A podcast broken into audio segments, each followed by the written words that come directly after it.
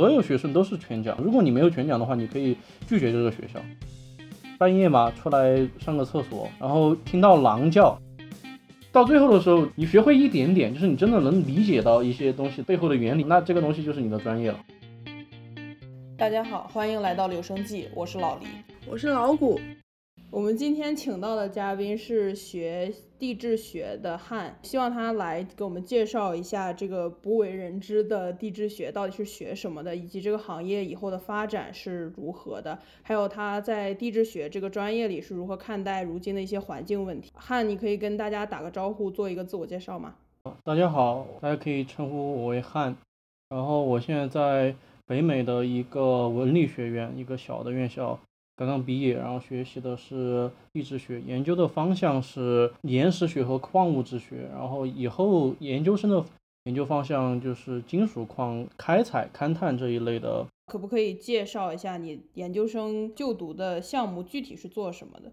嗯，因为我现在还没有入学，然后我的教授只是给我讲了一下，在新墨西哥州，然后有一个矿场，就是我们过去之后会把每一块石头它采集的地方做一个 GPS 的定位，拿到石头之后，然后我们会对它进行一个就是像生物一样的那种切片嘛，我们用。好几种不同的方式，就是激光去扫，还有我们放在显微镜里面去看矿物质的形成的，我可以说英语嘛，就是它 pattern，就是它形成的哦，对，矿石的纹路嘛。然后通过那些纹路对比起来，可以了解整个矿脉形成的情况，可以印证一些提出的一些观点。就比如说这个矿经历过一些什么样的变化，这样的话我就可以写写一篇论文，然后毕业。啊。除了你学的这个方面之外，还有没有其他的方向，或者说在这个行业里的学生，那他们有的时候会学什么样的东西呢？我们比较出名的就是水利学嘛，或者地下水学，他们会去研究水的水质呀，然后地下水的容量啊，因为地下水的容量，它地底的高度其实很很重要的。比如说你需要打个井下去，它对农业这方面是非常重要的。另外一块就是。就比如说学那种地貌学的，他们对不同的条件形成地貌会有很深的研究，这样子的话会防止很多灾害，就比如说山体滑坡、洪水泛滥等。剩下的一些就是像古生物学，相当于是生物和地质学的一个结合嘛，因为他用地质学的方式研究矿石的方式去研究古生物的骨头样本，同时他们也需要知道这个生物的解剖学。地质还有个方向就是纯研究，就是纯粹的去东西研究出来作为一个学术方向。这就是我大概了解的。我觉得，我觉得好高深啊。其实并没有很高深。你当初是怎么想到要学这个的？纯粹凭运气吧。我当时一进来，我们学校有一个 first year seminar，就是第一年入学的一个研讨会，它是强制性的，而且是随机性的，它就是让你去适应大学的一个课程。嗯，呃，我很喜欢我那节课，然后刚好是接触到地质部门很多东西，就是因为那节课对我的影响，我第一年也同时选了地质课，我感觉整个氛围非常不错，就整个学术氛围。还有老师对学生那种耐心很不错，对比起我其他的课，比如说微积分啊那些，就是我感觉在那里待着更舒服吧。第二就是我后面也调查过，就比如说留在美国嘛，你需要做不同的职业，你的收入情况什么样子，还有你的就业的前景什么样子的。我当时了解的情况比现在要乐观一些。就是当时如果作为一个 地质学的毕业的话，其实很吃香的，但是现在因为新冠各种。情况就不太乐观了嘛，嗯，所以说就逼着去读研嘛。所以理论上来说，学地质学的应该是收入非常可观的，对吧？因为他其实就是去挖矿、挖石油这种比较挣钱的工作。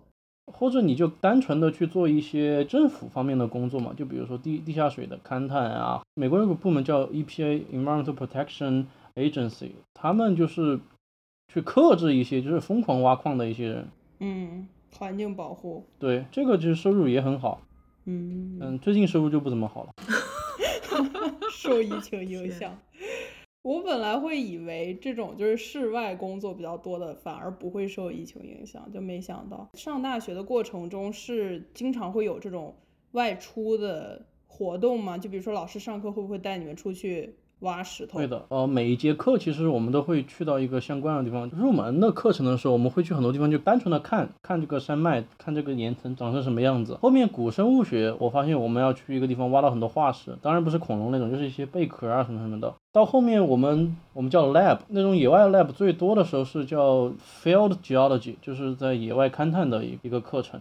嗯，那节课让我们去做了很多测绘类的东西，比如说我们到一个峡谷那边，人不可能下去嘛，人下去就上不来了。你可以用一个比较机械的，相当于是用光学原理去测的，然后也体验了现代科学的魅力，就是只用激光一打就打出来了。嗯按道理来说，如果没有新冠的话，我在大三那一年会去参加地质的一个暑假项目，那种项目其实是要出去个两三个星期，甚至来说两三个月都有可能。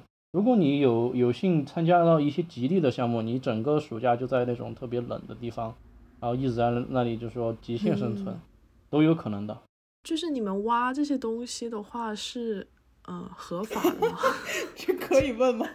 肯定是合法的，就是因为我们去到一些地方，很多时候都是对外开放的，所以是学校帮你们安排在一个地方，然后你们挖了以后，就像你刚才说到的一些贝壳的化石什么的，你可以带回家吗？对我们常用的一个东西叫地质锤，嗯你锤你锤两个小时也锤不出来几几公斤东西，破坏力是比较小的。然后我们都是采回来一些样本，我觉得最有趣的样本是古生物学。然后我们拿一个钻子去钻到一个木头里面，要取出来木头就是差不多有吸管那么粗，然后我们就看看到上面的年轮，我们就知道这个树有多老。然后每一年这个树经历了不同的天气情况。其实就是你在本科的时候，自己可以去试不同的方向，然后去找到自己真正喜欢的一个方向。对，就是本科的意思就是先会给你一些基本能力。我们就是这四年就是什么东西都没有学特别深，但是把所有东西都摸了一遍。那像你之前讲的，因为现在疫情的话，对你们行业有一些打击，那它会影响一些学术的 funding 吗？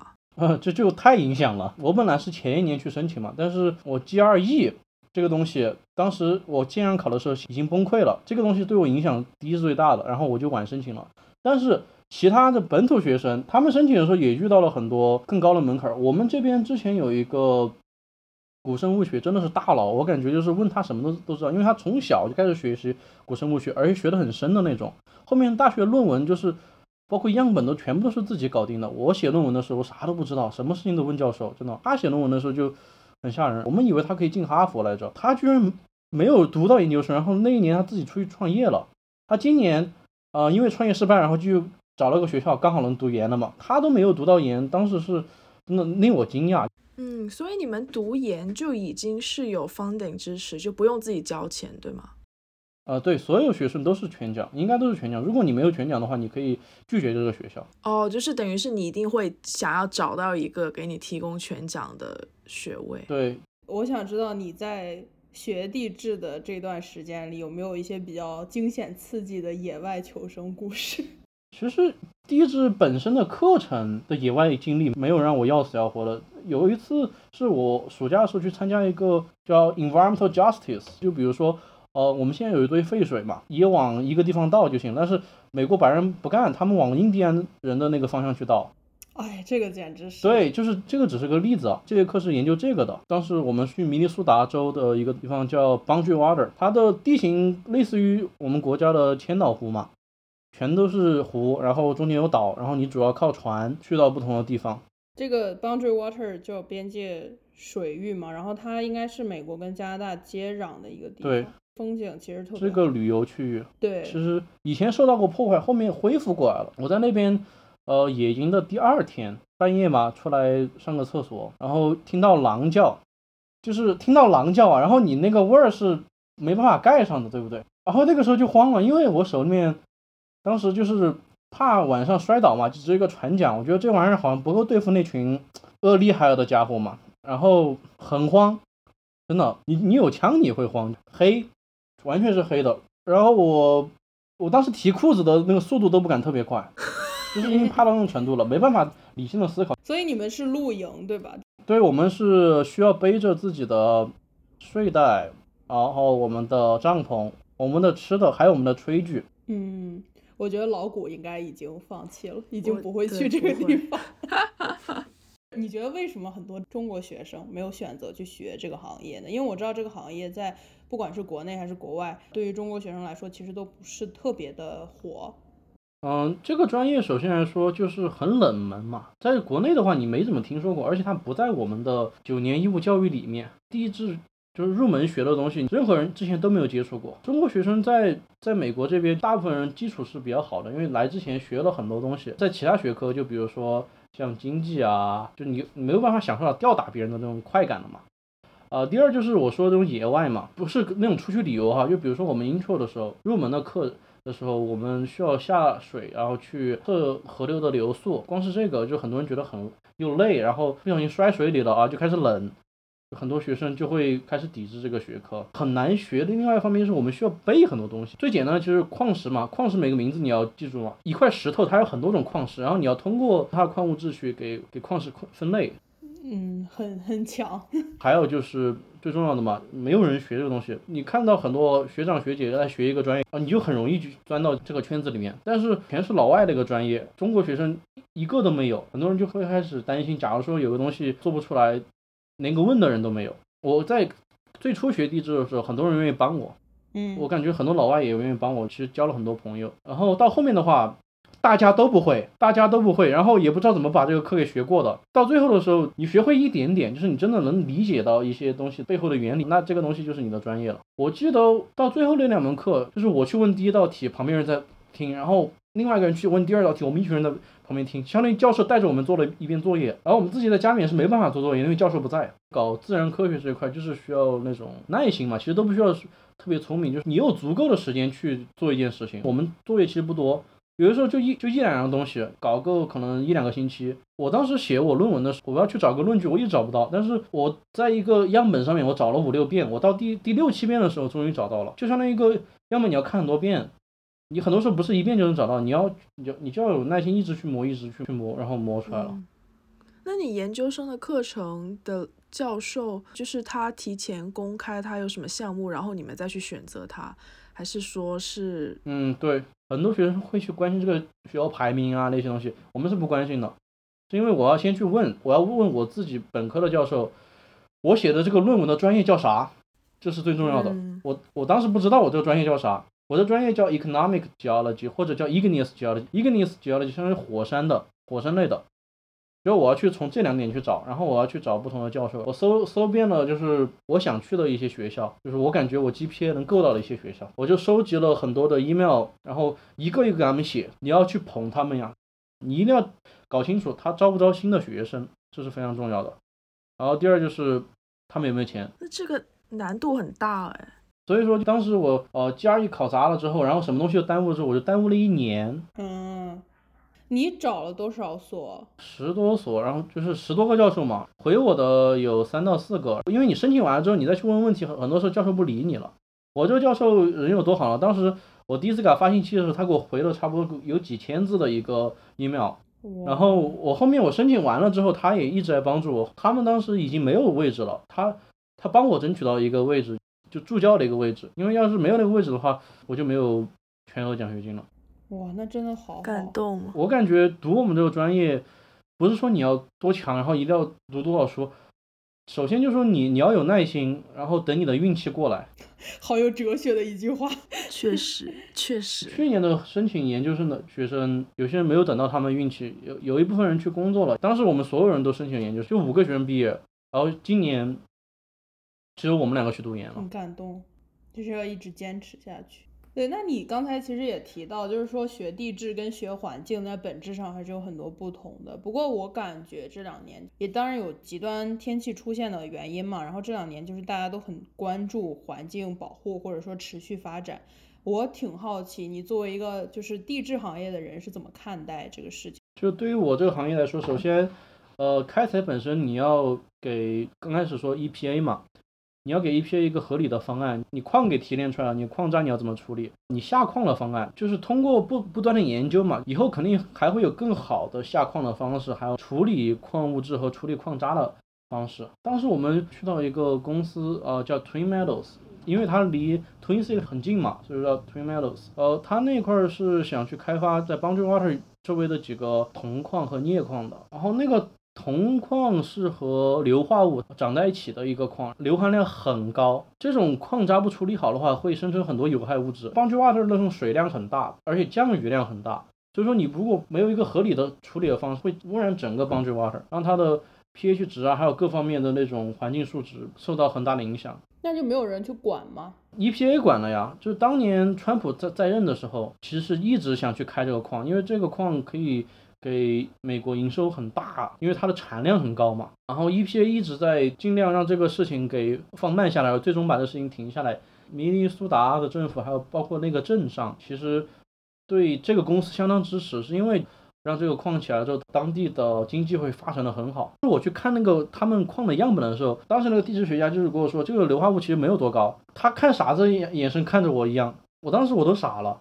因为一个矿，如果你都能看出来了，说明那个含量就已经很高。因为大部分时候，一个矿的那种污染物，你你是不能直接用肉眼看出来的。嗯，那有硫就是它看起来是怎么不一样的？它是一个蓝色和紫色混在一起的一个颜色，非常的显眼，然后金属光泽很高。这个东西是我们在基础课入门课的时候，把这个矿作为很重要的一个基础矿石来看待的，因为这个矿。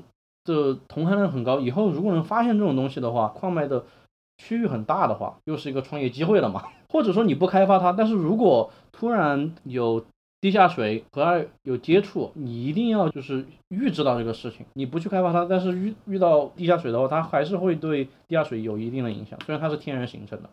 嗯，呃，当时这个地质学家就是直接是当着我面撒谎呀，就我都啥都不好说。然后因为他们公司里面那么多人，然后我们当时只是去过去看一下，诶，就说找他们公司了解一下，能能让我们进门就很不错。那所以这个矿现在是怎么样了？它还在被开采吗？那个矿他们就停了呀，就是好像是六月份的时候，EPA 不让他们开发了，那个公司估计现在也没了。因为它是属于一个很大的公司的子公司，他们刚开始工作只是勘探，留了很多样本，他们的样本就是那种大仓库都放了两个仓库，所以说就是很大的一个矿了。嗯，那那这样看，美国这种开采的东西，它的监管很弱哎，就全靠一个 EPA。因为 EPA 是全美国覆盖的嘛，这个矿他们人民政府都这么愿意去，而且是最高政府呀，都愿意去开采，这个事情被拦下，其实他们是。很强有力的一个组织，而且很有良心的一个组织。因为我不光是了解到他们关于就是矿物质开采的一些方面的案例，还有我见过他们一些对于城市规划建筑的一些案例，他们会非常严格。很神奇，我觉得。呃，我觉得如果以后我能够在 EPA 参加工作的话，我也是非常有意义的。相信你。你可以的，就是，但是这回过头来去想，就是川普真的搞了好多烂尾工程，我实在忍不住。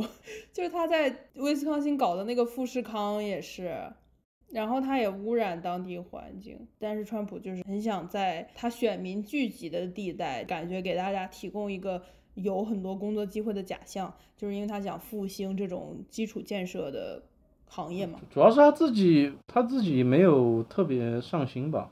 我不知道怎么去评价这个人吧，但是他对环境，他也不是说一定要开采多少东西，或者就是说一定要去把像以前有监管，现在就是把监管全部放掉。我觉得应该不是这样，他更多的是想去迎合一些大众的东西。资源开采如果他没有准备好的话，其实反而会损失很多。我想知道，就是除了加入这些就是勘测或者开采的部门之外，这个行业还有什么就业前景吗？呃，很多人其实可以往往学术这个方面一直往上走的。我最感兴趣的一个学术方面是 Planet Geology，就行星地质学。它是通过和天文学结合、航天航空结合，然后去研究一些行星的地质。比如说，我们现在有月球的样本嘛，都不叫土壤，叫月壤，去研究月球的一些形成。但是我对那方面。了解比较少，然后在火星上面有河流的那种呃留下的地貌，以后可以从不同的行星带回来，然后来研究，或者可以直接把仪器运上去，然后把数据传回来，我觉得都会让学术更进一步。我应该是在在去年吧，去了一次那个地质博览会，全美国的大学啊，还有地质组织展示自己学术上的东西，很多学术上的东西，你让他马上说出来一个社会实践的作用。其实说不出来的，就是可能现在我们是用不到的，但是以后有可能用得到，或者就是单纯的满足人类的好奇心，也是一种意义吧。嗯，所以说我感觉，如果一个人他对知识或者说一些现象感兴趣的话，他可以一直读博，一直去做下去，也是一个方向。嗯，因为你还可以去 NASA，NASA 有一些地质项目的，而且 NASA 不光是针对于美国，我在那个地质展会上看到一个。中国南京大学的学生，他应该是个博士，然后做了一个，应该是在南极采了一个冰川，然后他们研究了冰川里面残留的气泡，然后他们对以前的那种气候做了一个评估，就是 NASA 支持的。嗯，现在就业最大的问题就是你很难找到一些就是说你特别想做的工作，他这个工作或者公司有可能因为疫情就不在了。我有个同学，他跟我大四的时候研究的方向是差不多的，他的样本被寄到一个公司里面去研究，然后那个公司在他需要出数据的时候，倒闭了也不是倒闭，就是停运了一段时间，然后他的各种东西都被延期了，最后的话他也没有得到一个很好的结果，然后他论文写出来。感觉缺少了很多东西，怎么会有这么惨的事情？我天！对，然后后面那个数据到了之后，然后我刚好又在学校，那个数据给我了，我写了个东西，我就赚了，然后我就去展会了，太荒谬，就捡了个大漏。那所以其实你们的数据什么的，还是需要就送到外面去检测，然后再送回来，就是需要那种比较高精尖的科技。嗯，他当时的是需要的。其实我们当时学校是有那种设备，但是它不能检测到钠元素。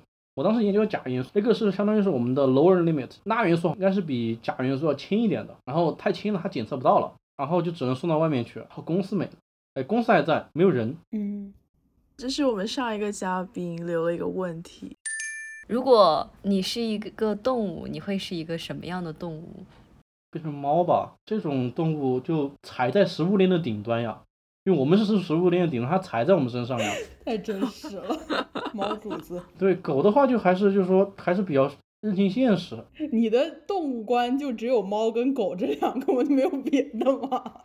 就宠物嘛，野外的动物的话，因为我我人就可以去野外，但是猫这个东西是少有的可以把人类征服到这种程度的。我觉得我有一天养猫也是这个样子，就是屈服。对，没办法，我也养过猫。